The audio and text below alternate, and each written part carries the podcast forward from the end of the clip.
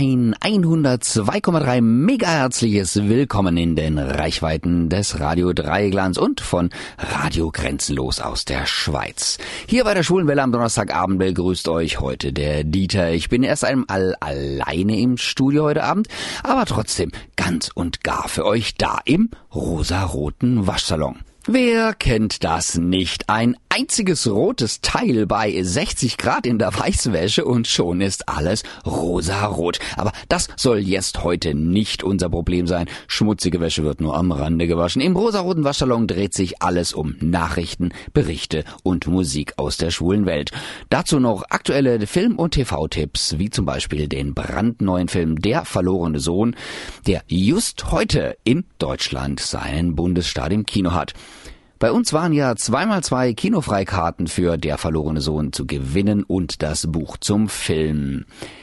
Außerdem plane ich eine Live-Schalte nach Berlin zu unserem ESC-Korrespondenten Alex der uns exklusiv vom deutschen Vorentscheid berichten wird, der am morgigen Freitag stattfindet. Und live ins Studio eingeladen ist nachher Robert von der AIDS-Hilfe Freiburg, der uns alles Wissenswerte und Wichtige über den anstehenden 23. Ballfair Queer erzählen wird. Dazu gibt es noch viel Musik und Information aus der schönen schwulen Welt. Mehr zu dem Film Der verlorene Sohn gleich nach der ersten Musik und da werden dann auch die glücklichen Gay-Winner bekannt gegeben. Ihr wollt uns im Studio kontaktieren? Einfach auf unsere Website www.schwulewelle.de gehen, den Chat anklicken, einen Nickname eingeben und schon geht's los. Oder mailt uns unter studio.schwulewelle.de oder aber über Facebook, dort Schwulewelle in zwei Wörtern und schon geht's los. Oder eine Nachricht über unseren Gay Romeo Club, der da heißt Schwule Welle. Diesmal in einem Wort geschrieben. Sean Mendes aus Kanada war das, der da eben in Japan verloren ging. Ein wenig verloren wirkte er ja neulich, als er meinte, dass er sich besser mal wieder mit Mädels in der Öffentlichkeit zeigen solle, damit man nicht denkt, dass er schwul sei. Sean, kein Grund zur Panik. Oute dich ruhig, wenn du soweit bist. Seid ihr soweit? Also für den ersten Programmpunkt heute Abend? Mein erster Programmpunkt heute für euch ist der Film Der verlorene Sohn. Er erzählt die ergreifende und wahre Geschichte des 19-jährigen Jared, gespielt vom Golden Globe und Oscar nominierten Lucas Hedges, der in einem Baptistiker-Predigerhaushalt in den US-amerikanischen Südstaaten aufwächst. Als sein strenggläubiger Vater, gespielt vom Golden Globe und Oscar-Gewinner Russell Crowe, also als der Vater von der Homosexualität seines Sohnes erfährt, drängt er ihn zur Teilnahme an einer fragwürdigen Konversionstherapie. Vor die Wahl gestellt, entweder seine Identität oder seine Familie und sein Glauben zu riskieren, lässt sich der Junge notgedrungen auf die absurde Behandlung ein. Seine Mutter, gespielt von Golden Globe und Oscar Gewinnerin Nicole Kidman, begleitet Jared zu der abgeschotteten Einrichtung, deren selbsternannter Therapeut Victor Sykes ein entwürdigendes und unmenschliches und zudem sinnloses Umerziehungsprogramm leitet. Basierend auf dem gefeierten autobiografischen Roman Boy Erased, zu Deutsch Ausgelöschter Junge von Gerard Conley, zeigt der Film erschütternde Zustände im Bibelwelt der USA, wo ein mutiger junger Mann den Kampf gegen Homophobie und für ein selbstbestimmtes Leben aufnimmt. Klingt spannend und dramatisch und beruht auch noch auf einer wahren Begebenheit. Dazu auch noch hochkarätig besetzt der verlorene Sohn. Ab heute in Deutschland und in der Schweiz in den Kinos. Einen ersten Eindruck des mit dem Prädikat besonders wertvoll ausgezeichneten Films Der verlorene Sohn vermittelt der Trailer, den wir euch auf unserer Homepage bei der heutigen Sendung verlinkt haben. Es gab ja bei uns im Vorfeld der Sendung heute zweimal zwei Freikarten für den Film und ein Buch zum Film zu gewinnen. Erst einmal vielen lieben Dank für eure Teilnahme am Gewinnspiel und jetzt zur Verkündung der Glücklichen. Trommelwirbel. Zwei Freikarten gehen an René aus Freiburg. Die anderen beiden Karten schicke ich an Thomas aus Offenburg. Und das Buch zum Film geht an Belinda aus Berlin. Herzlichen Glückwunsch! Ebenfalls im Film zu sehen und zu hören ist übrigens Troy Sivan, der mit Revelation auch die Titelmusik beigesteuert hat, zusammen mit John Z, dem isländischen ESC-Teilnehmer von 2012, als Duett. Die beiden stehen ja nun nicht gerade in Verdacht, hetero zu sein, insofern eine gute Wahl. Also Revelation auf Deutsch, Offenbarung, hören wir jetzt. Hi, ich bin Ermir, der Mr. Gay Germany Kandidat 2019 aus Lörrach und ihr hört die schwule Welle aus Radio Dreieckland aus Freiburg und Radio Grenzenlos aus der Schweiz. Für uns in Berlin ist heute mein lieber Kollege Alex. Unsere hauseigene Koryphäe in Sachen Eurovision Song Contest bereitet sich derzeit körperlich und mental auf den deutschen Vorentscheid vor. Warum er das tut, was das ist das erfahren wir jetzt gleich nach der letzten Musik direkt von ihm. Und äh, die ist nochmal von Troy Sivan, diesmal zusammen mit Lauf. I'm So Tired, bereits in den britischen Charts übrigens. Ich begrüße live am Telefon jetzt und hier bei der schwulen Welle bei uns zugeschaltet unseren rasenden Reporter, unseren lieben Alex, der gerade in Berlin zugange ist. Hallo Alex. Ja, hallo Dieter, hallo liebe Hörenden. Sag mal, äh, du hast ja eine Aufgabe dort in Berlin. Du bist ja unser ESC-Experte und ähm, ja, ich nehme an, du bist ja in diesem Sinne auch dort. Und jetzt wollte ich dich natürlich noch fragen, weil Troy Sivan und Lauf gerade so gesungen, gesungen haben, wie müde sie doch sind. Äh, wie sieht's bei dir aus? Bist du auch müde oder alles fit im Schritt? Nö, eigentlich bin ich ganz fit. Ich bin dafür, dass ich in Berlin bin, gestern Abend ähm, relativ früh ins Bett gegangen. also aber dafür heute eigentlich ganz fit. Ich bin zwar den ganzen Tag schon ähm, auf den Füßen, ähm, aber ansonsten geht's ganz gut. Wo stehst du denn gerade auf deinen Füßen? Äh, meine Füße stehen auf dem Alexanderplatz, wie passend, oder? ja, wenn, wenn nicht da, wo dann, ne? Und was machst du, was machst du in Berlin an einem Donnerstagabend? Ähm, ja gut, der Anlass, dass ich diese Woche in Berlin bin, das ist natürlich unser Lied für Israel der deutsche Vorentscheid zum Eurovision Song Contest. Ähm, aber ich bin jetzt nicht nur da, ähm, aber ich habe das halt zum Anlass genommen, diese Woche da zu sein. Ähm, mhm. Unter anderem eben wegen dem, deswegen der Termin gewählt. Okay, und der Vorentscheid, der deutsche Vorentscheid, was ist das und wozu braucht man das? Ob man es wirklich braucht, das, das soll jeder selber für sich entscheiden. Ähm, ja klar, wir müssen ja wissen, wen wir ähm, jetzt dann im Mai nach Israel zum Eurovision Song Contest schicken. Und da macht es jedes Land halt irgendwie anders. Ähm, manche nominieren direkt, indem sie einfach bestimmen ähm, hinter verschlossenen Türen. Und manche Länder, die machen da dann ähm, eine Riesenshow beziehungsweise mehrere Shows draus, die ähm, über mehrere Wochen gehen mit Halbfinale, Finale und so weiter, wie zum Beispiel Schweden. Ja, und die Deutschen, die haben sich jetzt irgendwie für ein Mittelding ähm, entschieden. Ähm, und mhm. das findet dann. Und wie, wie, läuft, wie läuft das dann ab dieses Jahr? Äh, es läuft im Prinzip ganz ähnlich ab wie letztes Jahr. Ähm, es hat ein sogenanntes ähm, Songwriting Camp gegeben. Da, also man konnte sich bewerben und da wurden ein paar Leute ausgewählt und dann gab es ein Songwriting Camp und dann wurden ähm, von, ich glaube, so um die 24 ähm, Autoren ähm, haben dann Stücke geschrieben und dann wurde halt entschieden, für wen das passt und so weiter. Also gemeinsam mit den Künstlern wurde es entschieden mhm. und am Schluss sind dann im Prinzip sechs Acts mit den entsprechenden Songs übrig geblieben. Und dann hat man noch aus dem äh, Hut gezaubert noch einen siebten Act, das sind die Sisters. Ähm, da weiß ich nicht ganz genau, was das sollte. Da macht man erst dieses riesengroße Camp und wählt in einem großen mehrstufigen Verfahren die sechs Kandidaten aus und plötzlich zaubern sie noch ähm, im siebten Hemd. Aber gut, das eine, war jetzt äh, eine andere Frage. Quasi eine Wildcard dann gezogen, ja. Ja, aber irgendwie führt es das ganze System dann ad absurdum, aber ich weiß es nicht. Okay, hast du denn einen Favoriten oder eine Favoritin? Ähm, ehrlich gesagt gar nicht, weil die Songs, die, die Titel sind zwar bekannt, aber ich, wenn ich Titel sage, meine ich wirklich den Namen der Titel, also nicht, äh, man hat, konnte sie bisher noch nicht hören oder sehen. Ähm, von daher kann man sich auch kein Bild hm. davon machen, was einen am Freitag ähm, erwartet. Mhm. Ähm, also deswegen nehme ich, ja. nehme ich jetzt einfach den Linus Brun, weil das ist der einzige, den ich schon mal live gesehen habe. Der war nämlich beim OGA-Jahrestreffen ähm, in München im Januar da, mhm. durfte natürlich den Lied, äh, den Song auch nicht singen, aber hat überhaupt gesungen ja. und einen ganz sympathischen Eindruck gemacht. Aber wie gesagt, das hat jetzt nichts damit zu tun, was wir morgen zu sehen. Okay. Hatte er denn ein Schnuffeltuch dabei, als er aufgetreten ist? Ach, wegen Linus? Genau, der Linus aus den Peanuts, äh, der hat doch immer so ein Schnuffeltuch dabei. Äh, ja, nee, äh, nicht, dass ich wüsste, auf jeden Fall nicht auf der Bühne. Okay, okay. Und wann geht's dann für dich los? Also die Fernsehzuschauer sind morgen Abend dran. Wann bist du denn dann schon in Action? Also als ich ursprünglich die Reise ähm, geplant hatte, da bin ich vielleicht davon ausgegangen, dass ich wie in den letzten Jahren auch in den Proben dabei sein werde und bei den Pressekonferenzen. Das heißt, dann wäre es eigentlich heute schon losgegangen oder gestern vielleicht sogar.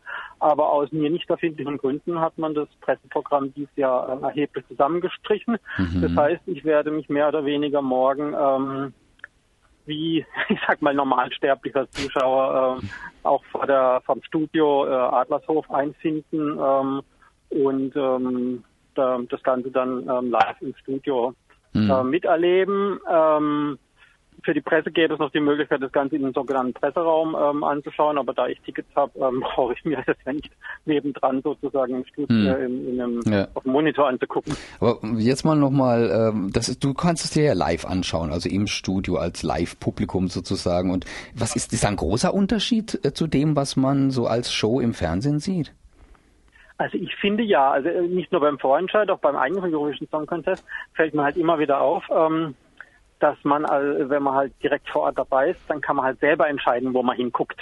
Mhm. Und kann sich die Sachen angucken, die interessant sind und nicht, äh, muss nicht das nehmen, was, ähm, was einem die Kamera ähm, sozusagen bietet. Ich bin oft enttäuscht, wenn ich das danach dann, ähm, wenn ich zurückkomme, nochmal im Fernsehen angucke, weil man dann vieles eben gar nicht gesehen hat und ähm, ja auch mal irgendwelche schnuckeligen Tänzer kann man halt selber beobachten. Stimmt, das ist dann nicht nur so ein Sekundenbruchteil gerade mal. Ne? Ja, okay.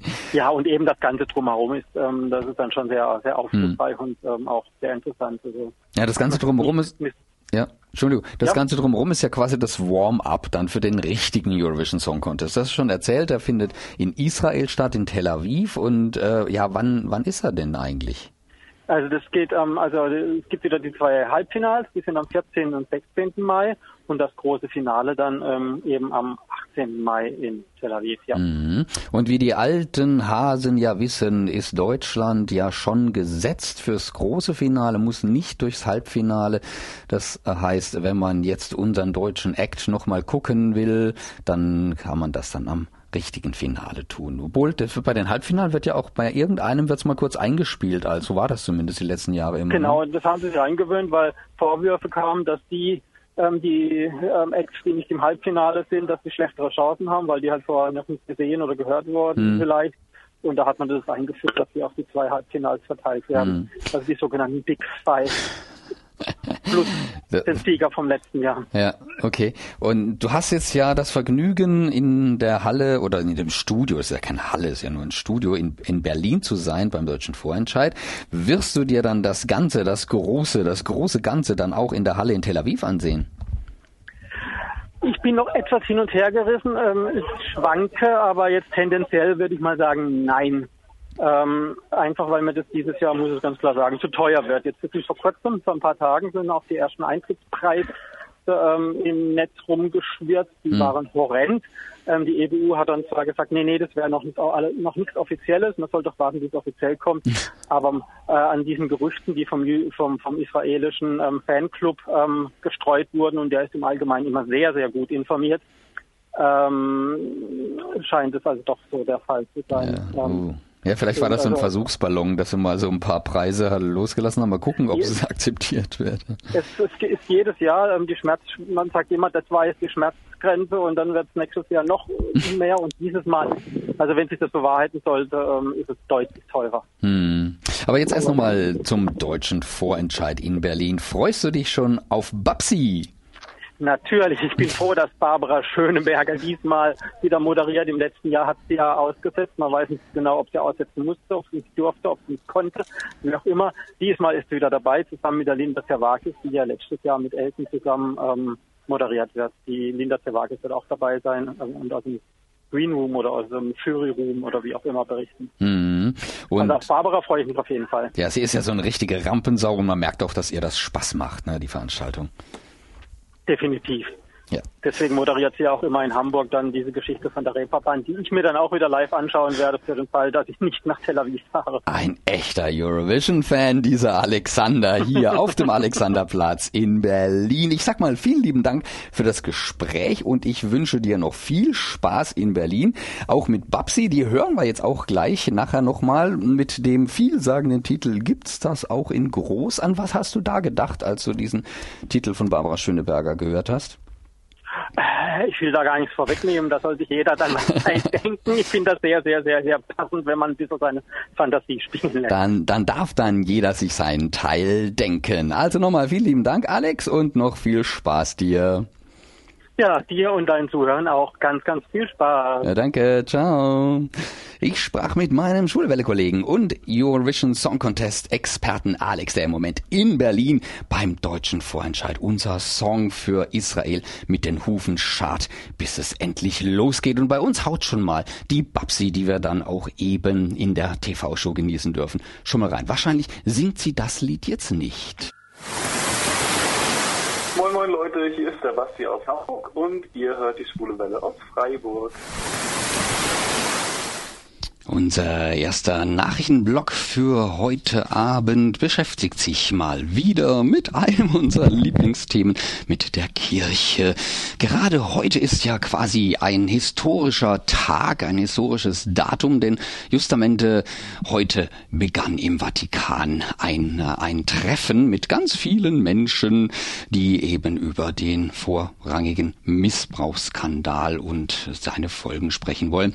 In diesem Zusammenhang hat auch ein Kirchenhistoriker äh, diesen als die größere Krise als die Reformation bezeichnet. Der sexuelle Missbrauch sei Teil einer Systemkrise in der katholischen Kirche, sagte der Kirchenhistoriker Hubert Wolf. Nun müssten sich die Bischöfe mit grundlegenden Änderungen äh, abfinden und dabei diese auch angehen. Und dabei geht es nicht nur um den Zölibat.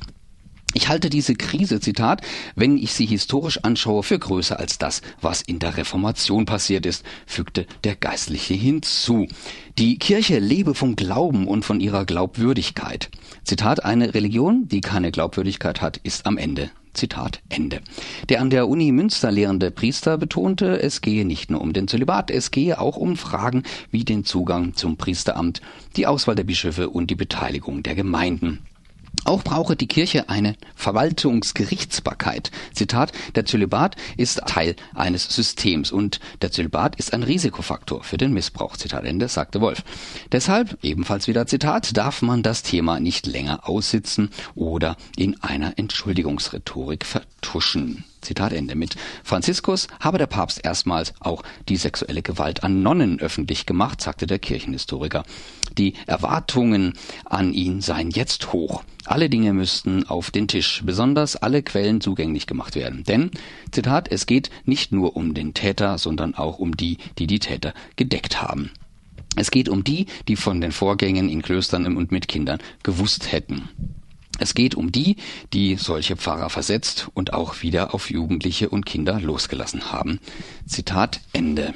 Weitere namhafte Theologen und Katholiken fordern eine Wende in der Kirche. In einem offenen Brief an Kardinal Marx fordern die namhaften Theologen und Katholiken einen Umbruch in ihrer Kirche und zwar in vielen Bereichen. Was verlangen sie von Rom? In einem offenen Brief an den Vorsitzenden der Deutschen Bischofskonferenz äh, Reinhard Kardinal Marx schreiben sie an alle Bischöfe gerichtet, Zitat, binden sie sich selbst durch echte Gewaltenteilung. Das passt besser zur Demut Christi und in den Rahmen Rahmen der für alle geltenden Gesetze.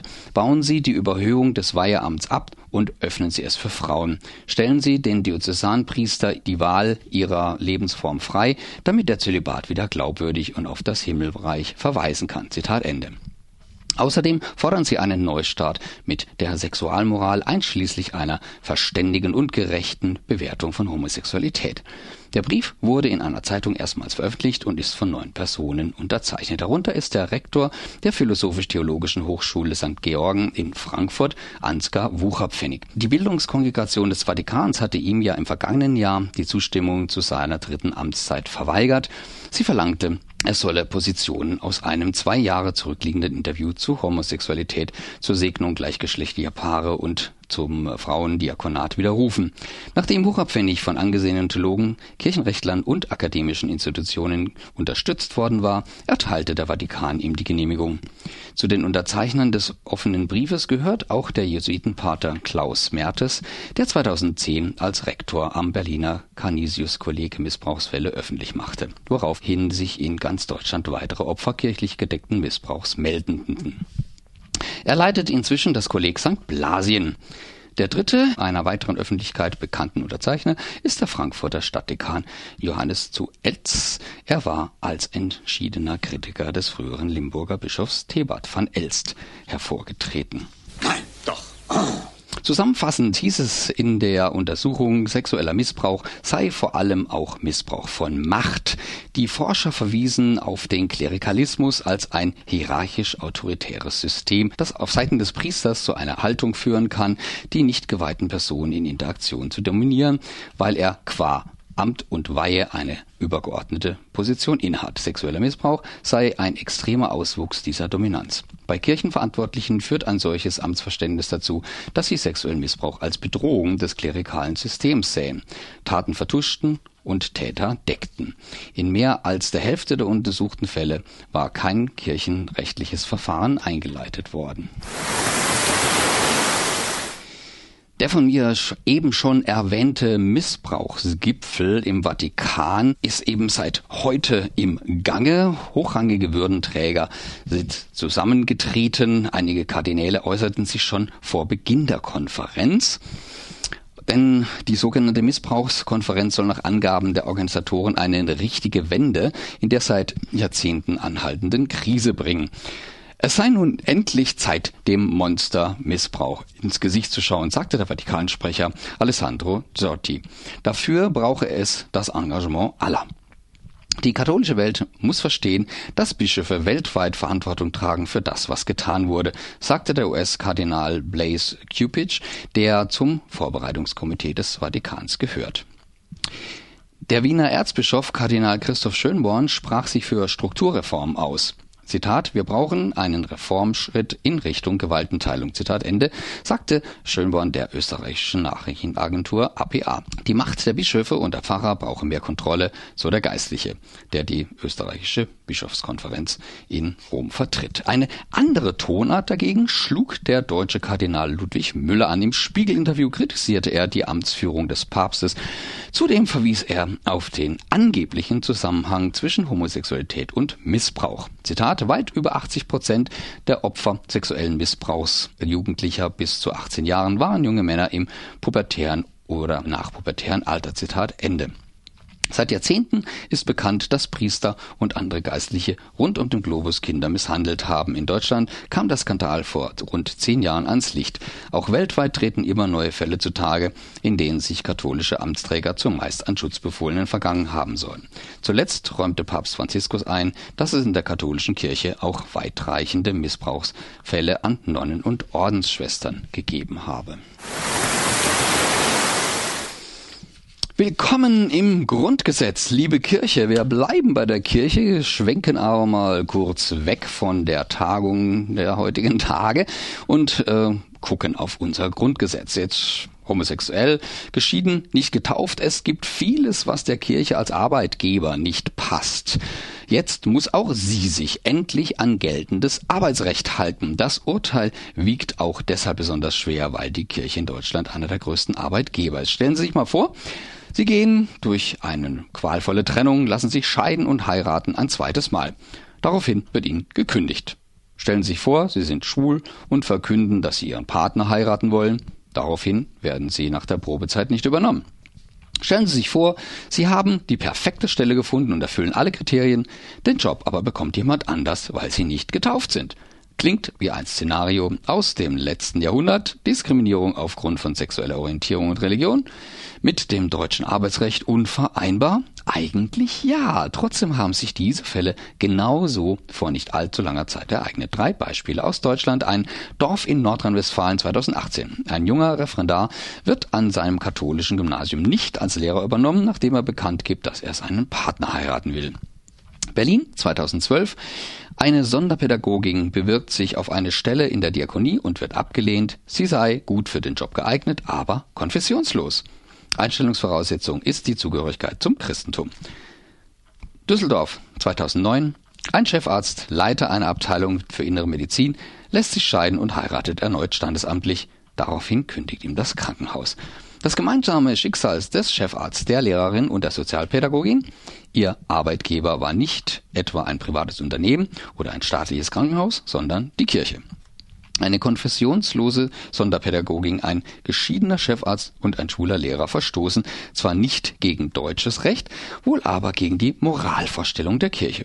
Und Kirchen dürfen anders als Startups, Großunternehmen oder Mittelständler diskriminieren, weil sie in Deutschland ihr eigenes Arbeitsrecht haben. Zumindest durften sie das bis jetzt.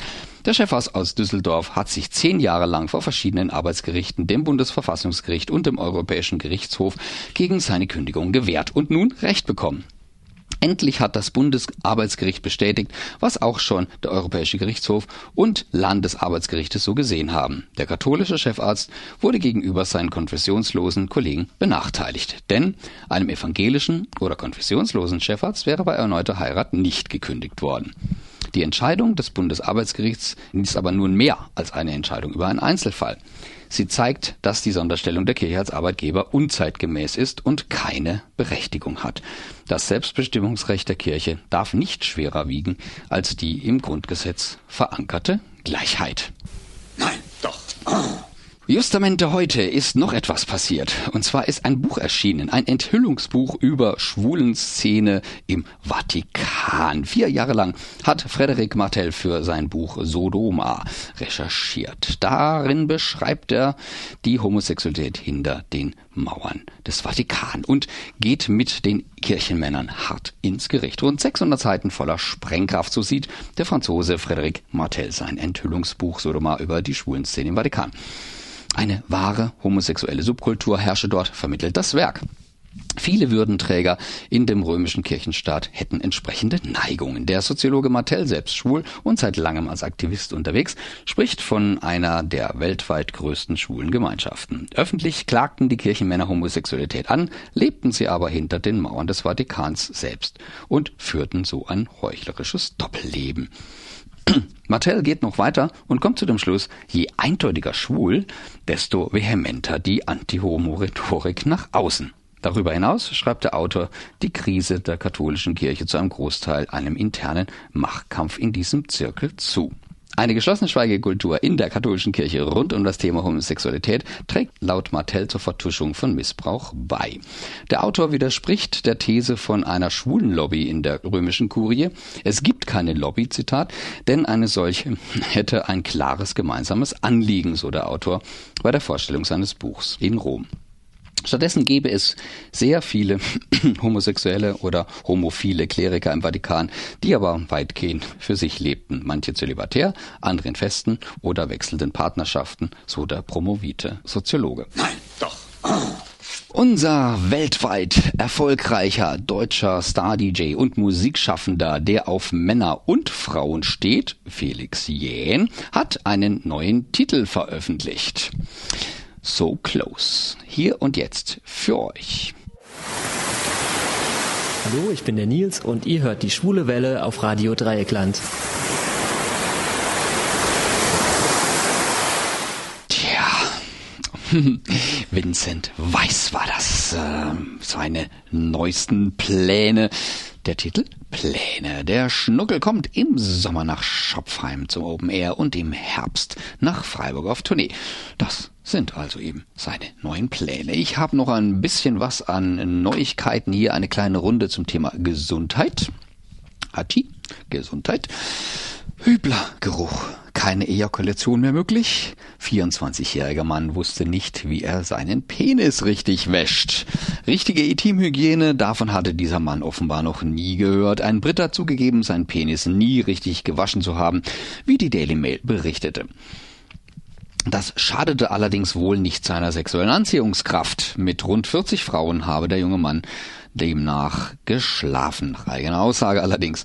Erst als der Barkeeper nicht mehr ejakulieren konnte, weil seine Vorhaut verklebt war und der Penis übel roch, suchte er Hilfe. Allerdings nicht beim Arzt, sondern bei der britischen Fernsehshow The Sex Clinic auf Channel 4. Dort erzählte Sex, so heißt der Gute, vor TV-Millionenpublikum der Medizinerin Dr. Naomi Sutton, dass er sogar dachte, sein Penis würde noch wachsen und die Vorhaut könne nicht mithalten.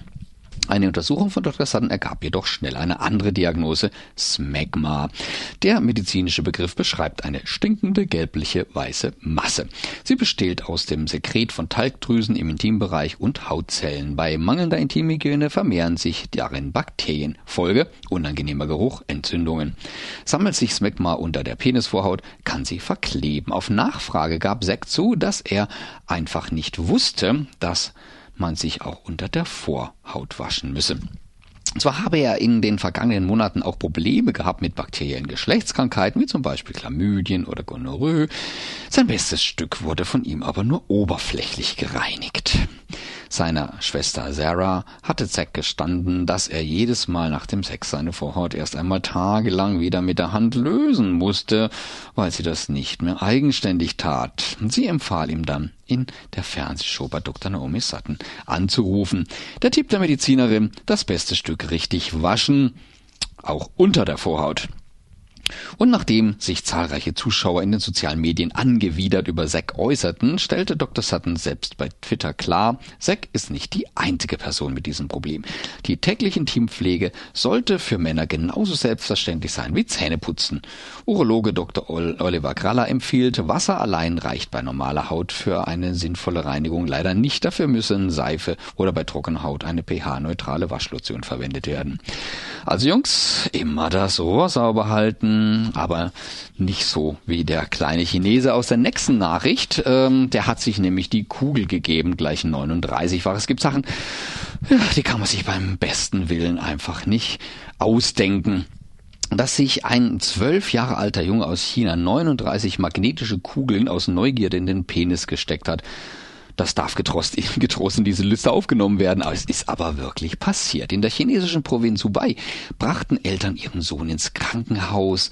Sie ahnten da noch nichts von der merkwürdigen Aktion ihres Sprösslings.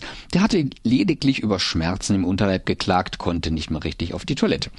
Den Ärzten verschwieg er seine Aktion zunächst ebenfalls. Zumindest flunkerte er ein wenig, ließ sie äh, ein paar nicht ganz unwichtige Details aus. Er habe 39 Magnetkugeln geschluckt gab er im Gespräch mit den Medizinern an. Das berichtet die britische Tageszeitung Daily Mail. Doch die Ärzte merkten schnell, dass an der Geschichte etwas nicht stimmte. Die Röntgenbilder bestätigten ihre Ansicht. Der Junge hatte 39 Buckyballs mit einem Durchmesser von 5 mm nicht geschluckt, sondern sich die Magnetkugeln stattdessen in die Harnröhre gefriemelt. Doch damit nicht genug.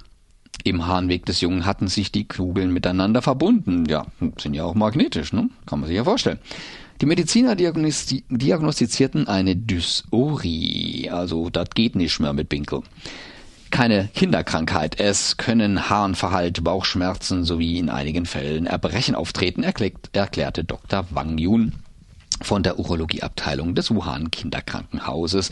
Nach kurzer Beratung im Kollegenkreis war klar, dass der Junge operiert werden müsste. Gesagt, getan, die Kugeln wurden in einer Not-OP entfernt. Der Junge hat den Eingriff der chinesischen Medienberichte zufolge gut überstanden und soll schon wieder normal die Toilette besuchen können. In der Zukunft wird er sich sicherlich gut überlegen, was er sich so in Körperöffnungen steckt. Nein, doch. Unser Lieblings-Jensi, der Spahn, will die Pseudotherapien gegen Homosexualität verbieten. Das ist ja schon mal immerhin was. Der Bundesgesundheitsminister Jens Spahn hat angekündigt, sogenannte Konversionstherapien gegen Homosexualität verbieten zu wollen.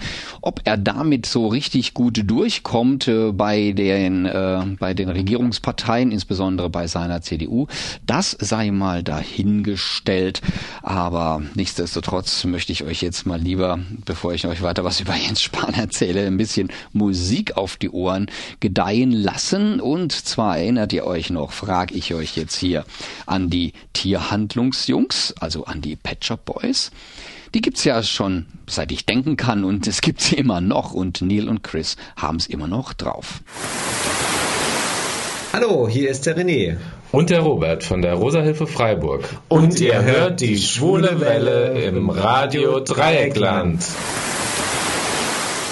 DJ Bobo mit There's a Party bringt mich gleich zum nächsten Thema. Party. Bald ist nämlich eine, nein, nicht eine, nicht irgendeine Party, sondern die Party. Live bei mir jetzt im Studio. Ein Urgestein der schwulen Welt Freiburgs. Ein sprechendes Urgestein, eine der tragenden Säulen des schwulen Lebens in dieser Stadt. Bekannt aus Zeitungen, Funk und Fernsehen, wie es so schön heißt. DJ Robert Sun, auch unter seinem bürgerlichen Namen wohlauf bekannt, Robert Sandermann. Resident DJ bei den Pink Partys des Regenbogenreferats. Der Mann für besondere Fälle in den schwules Dance Partys im Waldsee. Kopf des Beraterteams der Rosa Hilfe und Mitarbeiter der AIDS-Hilfe Freiburg. Herzlich willkommen willkommen, Robert.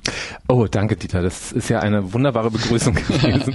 Ich fühle mich ja hier schon wie ein, wie ein Promi oder ja, sowas. Ehre, wem Ehre gebührt. Also mal direkt gefragt, was führt dich denn heute hier ins Studio? In welcher von diesen vielen Funktionen bist du heute da? Naja, heute bin ich hier eigentlich in zwei Funktionen. Also hauptsächlich als Mitarbeiter der AIDS-Hilfe Freiburg und als Mitorganisator des mittlerweile schon 23. Ball Verquers. Da reden wir ja gleich noch ein bisschen drüber. Mhm. Und ich bin aber auch für die Musik da teilweise zuständig. Also das heißt also so ein bisschen bisschen als DJ bin ich vielleicht auch da. Mhm, dieser berühmt-berüchtigte, ominöse Ballverquer oder Ballverquer, wie er eigentlich geschrieben wird, wie die wenigsten wissen, dass, dass er auch ausgesprochen werden kann. Was ist denn das? Ja, das ist ja inzwischen wirklich eine tra ganz traditionelle Veranstaltung, viele Jahre im E-Werk, jetzt seit äh, drei Jahren, also jetzt zum vierten Mal in der Mensa, weil einfach das E-Werk zu klein wurde. Äh, das ist eine Benefizparty, kann man im Grunde sagen, oder ein Benefizball was immer man sich dann unter einem Ball auch genau vorstellt. Also eine sehr große Party zugunsten der AIDS-Hilfe Freiburg. Mhm. So ganz immer so um die Fastnachtszeit herum? Ja, eigentlich immer ja. am Faschingssamstag, außer letztes Jahr, da musste das eine Woche vorverlegt werden, weil die Mensa da schon anderweitig belegt war. Mhm. Aber ansonsten ist es immer Faschingssamstag. Jetzt mal für die Leute, die gerade keinen Kalender zur Hand oder im Kopf haben, wann ist der Faschingssamstag? Ja, das ist sehr spät dieses Jahr und trotzdem erschreckend bald, nämlich äh, Samstag, Samstag in einer Woche. Genau, so ist es. Also am ja. 2.3., also ist eigentlich auch leicht zu merken, es ist der 23. Ball und es ist am 2.3. Ja, das, das ist wirklich gut. Wenn jetzt natürlich noch der Eintritt 2,30 Euro wäre, wäre es ganz toll, aber ich fürchte, da kommen äh, Nee, aber zum Glück auch nicht ganz 23. Wo liegen wir denn beim Eintritt? Äh, bei an der Abendkasse, also muss man ein bisschen differenzieren, Abendkasse Vorverkauf, wobei es ungefähr ähnlich ist. Abendkasse ist, wenn ich es jetzt hoffentlich richtig im Kopf habe, 15 und 19, ist relativ viel natürlich, wenn man so sieht, für eine Party. Auf der anderen Seite ist es halt, wird halt viel geboten, reden mhm. wir gleich noch drüber. Und es ist halt auch ein Benefit. Also ein paar Euros davon sind sozusagen extra, weil sonst macht es keinen Sinn, das überhaupt durchzuführen, wenn am Ende äh, ein Minus sozusagen dastehen ja, würde. Ja. Jetzt hast du ja schon erwähnt, es ist ein Ball. Es ist nicht nur eine publike Party, es ist ein richtiger Faschingsball, auch mit Verkleidung und so. Äh, muss man da eigentlich, wenn man als Gast dorthin kommt, als zahlender Gast, auch verkleidet sein?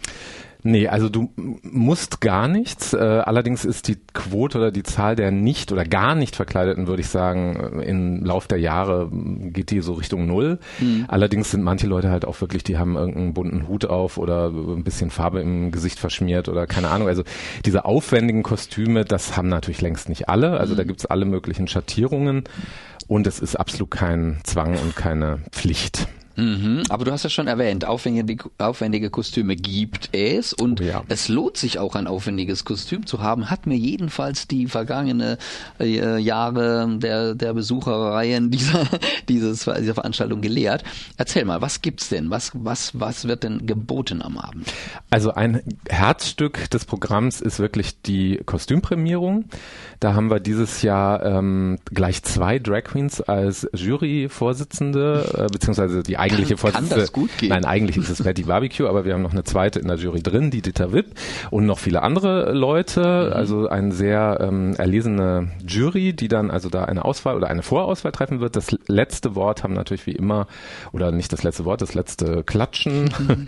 das Publikum. Äh, es gibt meines Wissens wie immer drei Kategorien, also 90er Jahre, also nach dem Motto, erotisches Kostüm und Gruppe. Manchmal gibt es noch einen Sonderpreis, das entscheidet dann die Jury. Es gibt tolle Preise.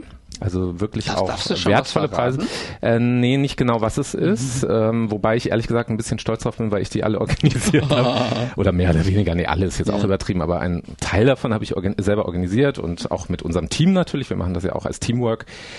Ähm, darf ich nicht verraten, was es genau ist. Es sind sehr wertvolle Gutscheine zum Beispiel dabei. Sowas kann ich, glaube ich, verraten. lohnt sich schon. Also lohnt sich auf jeden Fall, sich zu überlegen, in einem schönen Kostüm zu kommen, um sich dann von der Jury ähm, herauspicken zu lassen, um dann anschließend vor dem Publikum mit Klatschapplaus eben zum Sieger gehievt zu werden, sozusagen. ne? Das Motto, hast du schon gesagt, ist 90er Jahre. Jetzt kann ich mich erinnern, dass das Motto äh, normalerweise ja immer so zweiteilig war. Ist es dieses Jahr auch so? Also ja, so vom, vom also Titel her. es hat einen Untertitel, ähm, es heißt, äh, der so ein bisschen auch einen Bezug zur AIDS-Hilfe hat, äh, nämlich Love is all around, Liebe ist überall. Mhm. In unserer Arbeit geht es um Liebe, es geht natürlich auch ein bisschen um die Schattenseiten der Liebe, was da halt passieren könnte und vielleicht nicht passieren sollte oder wie auch immer. Aber mit dem Ball verquer feiern wir natürlich das Leben und die Liebe und egal ob äh, positiv, negativ oder was auch immer, äh, alle sind dabei und da hat sich ja zum Glück auch vieles zum Guten verändert jetzt seit den ersten Ballverquer in den 90er Jahren, wo das ja auch medizinisch alles noch ganz anders aussah als heute. Das heißt, ähm, ja, wir feiern einfach das Leben, die Liebe.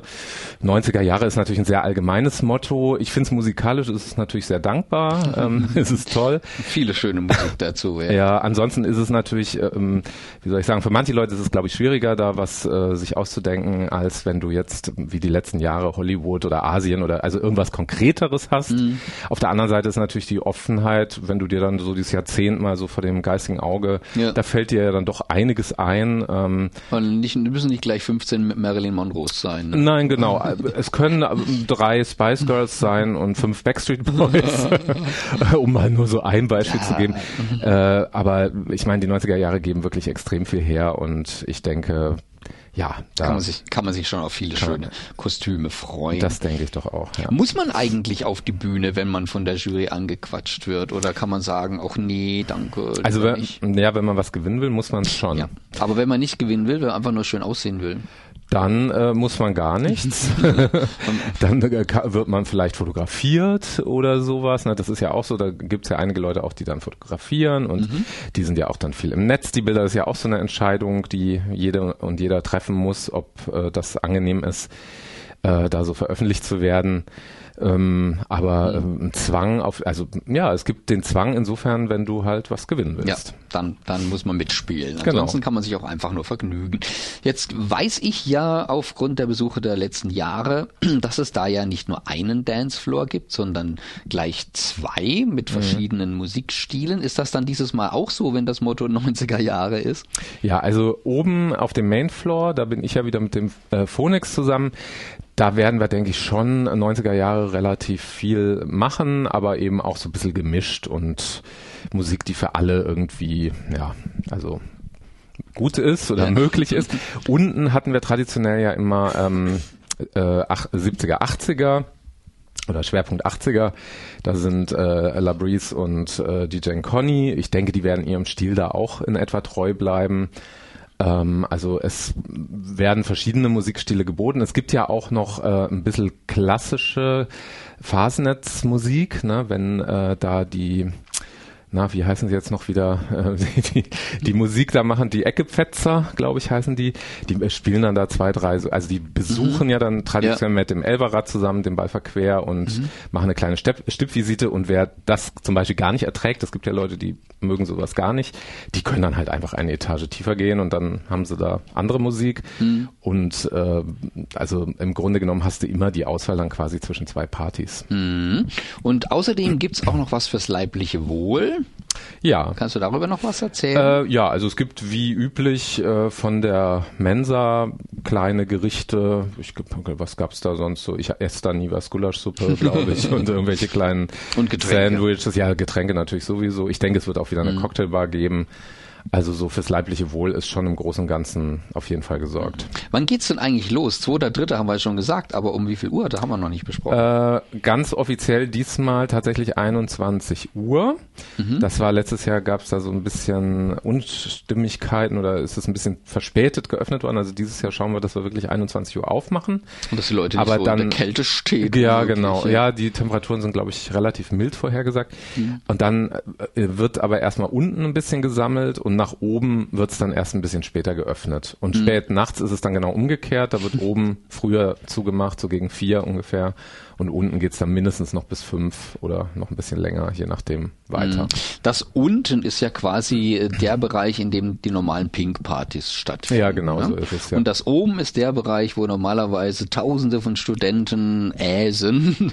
Genau, Also da- da gibt's dann richtig viel Platz. Da sind natürlich die ganzen Stühle und Tische weg. Wobei es gibt ja noch die Galerie oben. Genau. Da sind dann Stühle und Tische. Also da kann man sich auch mal so ein bisschen hinsetzen ein bisschen entspannen, ein bisschen was trinken, ein bisschen was essen. Genau, das finde ich persönlich auch sehr, sehr wichtig, vielleicht auch aufgrund meines langsam zunehmenden Alters, dass da doch auch so ein bisschen Nicht so schnell. so ein bisschen ein Ruhebereich ist, ne, wo du, äh, das war ja einer der Schwachpunkte auch früher im E-Werk, dass du da praktisch überhaupt keine Möglichkeit hattest, dich. Nur mal, im Eingang konntest ja, du dich genau, auf, und, an, an den Schlauch stellen. ja, so, genau. Und Mhm. ansonsten war es dicht gedrängt und gequetscht und äh, das ist da halt deutlich besser. Das heißt, du hast wirklich Platz, äh, dich da hinzusetzen, auch ein bisschen dich zu unterhalten, Mhm. von oben dir das Geschehen anzuschauen. Auch der Blick auf die Bühne ist von der Galerie sehr gut. Also wenn dann da diese Kostümgeschichten laufen äh, oder eben diese traditionellen Geschichten, Mhm. dann hast du da besten Blick von da oben und ja, kannst das noch vielleicht noch mehr genießen. Wie kommt man denn an Karten? Wir haben ja schon gesagt, was sie kosten, aber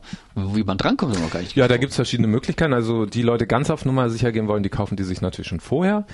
Also äh, der Vorverkauf läuft jetzt schon seit äh, Weihnachten, äh, sind auch schon über 800 Karten weg. Hm, wie, viel- wie viel wären es denn maximal?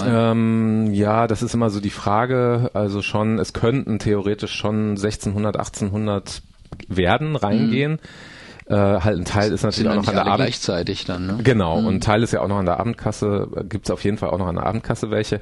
Ich denke, die Zeiten, wo das Risiko nicht mehr reinzukommen, äh, so wie früher im E-Werk, d- das ist nicht mehr so. Also Vorverkauf, Reservix, äh, BZ äh, Vorverkauf, also die üblichen Vorverkaufsstellen, Mhm.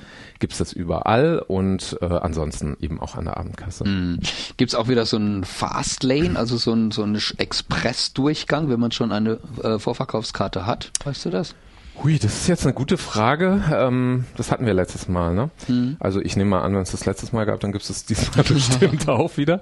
Aber ich gebe mal keine hundertprozentige Garantie dafür, weil ich jetzt in diese Kassenorga nur Also, Ja, so. Wenn man jetzt schon eine Karte hat, dann soll man sich mal ein bisschen umgucken, vielleicht mal die Security fragen oder so, ob man gleich schon vorbei kann. also üblicherweise war das so. Mhm. genau, weil du sollst ja auch noch einen, einen kleinen Vorteil davon haben, ne, dass du die schon vorher gekauft Mhm. hast. Und äh, dass du dann da halt nicht noch lange anstehen musst. Ich Mhm. gehe mal davon aus, dass das wieder so läuft. Jetzt hast du ja erzählt, dass du als DJ zugange bist, dann äh, auf der auf dem großen Mainfloor zusammen mit DJ Phoenix, der ja übrigens auch schon mal hier bei uns im Studio war für ein Interview. Also wer möchte, kann das auch gerne nochmal nachhören. Einfach DJ Phoenix eingeben hier auf der Schule Welle und suchen. Ihr zwei äh, müsst euch ja ein bisschen absprechen mit äh, dem, was ihr auflegt. Also eben 90er Jahre hauptsächlich, da soweit so klar. Aber es sollte halt nicht eben irgendwie das Lied, dasselbe Lied gleich zweimal hintereinander kommen. Ne? Wie macht ihr das denn eigentlich so organisatorisch? Naja, also ich mache das eigentlich meistens so, ich kann jetzt da mal nur für mich sprechen, ich höre eigentlich die ganze Zeit zu, was läuft. Also es kann mal sein, dass ich vielleicht mal ein oder zwei Stücke nicht mitkriege, weil ich auf der Toilette bin oder was weiß ich. Aber normalerweise sind wir auch nicht alleine. Also ich finde das auch immer, gerade bei so einer großen Veranstaltung, äh, besser, da noch eine zweite Person irgendwie in der Nähe zu haben. Ja, weil es kann immer irgendwas Unvorhergesehenes passieren oder du wirst da angequatscht oder keine Ahnung. Äh, also das heißt, ich krieg's schlichtweg einfach mit. Und ich habe ja jetzt kein vorproduziertes DJ-Set oder sowas, sondern ich mache das ja dann alles so relativ spontan. Und dann kannst du dich drauf einstellen, was Genau. gerade eben gut ankommen wird. Hast du denn noch einen heißen Tipp für die Menschen hier an den Empfangsgeräten, wenn sie zum Ball kommen wollen? Um wie viel Uhr sollen sie da sein? Oder gibt's noch irgendwas? Was, was müssen sie auf jeden Fall beachten? Also wenn Sie, wenn Sie äh, etwas gewinnen wollen bei der Kostümprämierung, dann wäre es schon ganz gut, Ich würde sagen, nicht später als 23 Uhr da zu sein. Die Jury trifft sich zum ersten Mal 22 Uhr, dann sprechen die sich ab, dann fangen die langsam an, da rumzulaufen. Also zwischen 23 und 24 Uhr. 24 kann schon fast zu spät sein. Mhm. Das wäre vielleicht wichtig zu wissen. Ähm, ansonsten die Prämierung, gut, die ist dann so spät, das äh, kriegen dann wahrscheinlich alle mit, die, die spät kommen und die, die relativ früh gehen. Ja. Äh, es ist auch erfahrungsgemäß so, dass die, die ganz früh kommen, dann nach dieser Prämierung dann schon so ein ganzer Schwung dann auch wieder geht. Also mhm. es gibt dann wirklich wie so zwei Schichten auch so ein bisschen. Ähm, aber im Grunde genommen gibt's da jetzt kein, also das ist nach Lust und Laune. Mhm. Garderobe gibt's auf jeden Fall auch. Mhm. Äh, ah, das ist auch gut zu wissen. Das ist, ja. ja, ja, das war ja auch früher manchmal noch so das Thema, dass dann, also bewachte Garderobe natürlich wohlgemerkt. Und wir haben auch vor, äh, ein Awareness-Konzept zu etablieren. Also sprich, äh, wenn irgendwelche unguten Dinge passieren, da ist zwar einerseits das Sicherheitspersonal natürlich da und auch die, äh, die Barleute sind da auch ein Stück weit geschult, mhm. aber es hat sich teilweise da ganz gut bewährt, gerade bei so großen Veranstaltungen mit so einem heterogenen Publikum, dass da noch ein paar Leute sozusagen gezielt da sind, wenn es mhm. jemand jetzt nicht gut geht oder so. Da bin ich im mhm. Moment aber noch so in den letzten Verhandlungen, also ob das jetzt wirklich klappt, das ist auch so ein bisschen eine mhm. personelle Frage. Ist es dann ähm, auch der Codewort Luisa oder, ähm, oder was schon was? Das weiß ich jetzt ehrlich gesagt gar nicht so ganz genau. Also man also, kann sich auf jeden Fall an irgendeine offizielle Person. Ja, ja, genau. Da wird es auch Aushänge geben und es wird mhm. auch Flyer geben und ähm, also wir hoffen natürlich, dass es vielleicht im Großen und Ganzen gar nicht mhm. nötig sein wird, aber erfahrungsgemäß so ein paar Sachen passieren es, da halt immer, ne? Weil es sind immer ein paar Idioten ist, Ja, und es ist viel, viel Alkohol im Spiel und hm. ähm, so weiter. Alkohol, ja, du sagst es, da war was, ich erinnere mich dunkel. Gut, lieber Robert, Herzlichen Dank für deinen Besuch heute hier live im Studio 2 bei der Schwulenwelle bei Radio Dreieckland. Unseren Gästen gewähren wir ja immer gerne einen Musikwunsch. Was darf ich denn für dich spielen zum Abschluss? Ja, also da passt natürlich dann besonders gut das Motto des Ballverquer, also das Untermotto, mhm. Äh, Back to the 90s Love is All Around. Und da wir jetzt DJ Bobo gerade schon gehört haben, nehmen wir diesmal die auch weitaus noch erfolgreichere Version, was übrigens auch ein anderes Lied eigentlich ist, aber der gleiche, gleiche Titel. Anderes Lied. Love ja. is All Around von Wet Wet Wet. Wet, wet, wet. Okay, super. Vielen lieben Dank und dir noch einen guten Heimweg. Ciao, ciao. Dankeschön. Ganz schön feucht die Liebe hier überall. Endspurt, die Veranstaltungshinweise. Diesmal mit TV-Tipps und einer anderen Hintergrundmusik als sonst. Ja, das war's für heute, liebe Leute. Ich hoffe, ihr hattet Spaß und ich bedanke mich natürlich, dass ihr zugehört habt und die letzten 90 Minuten meine Gäste war. Danke auch an Alex in Berlin für das spontane Interview und natürlich an Robert von der AIDS-Hilfe Freiburg für den Besuch hier im Studio und die ganzen Infos zum Ballverquer. Also dann bis zum nächsten Mal, sage ich, und ich wünsche euch viel, viel Spaß beim heutigen Abend, was auch immer ihr tut. Mailt uns unter studio.schwulewelle.de oder aber über Facebook, dort Schwulewelle in zwei Wörtern und schon geht's los. Oder eine Nachricht über unseren Gay Romeo Club, der da heißt Schwule Welle, diesmal in einem Wort geschrieben. Diese Sendung wurde Ihnen präsentiert von Schwule Welle, dem einzigartigen und nicht zuletzt wärmsten Programm in der Toskana Deutschlands, mit freundlicher Unterstützung von Radio Dreieckland.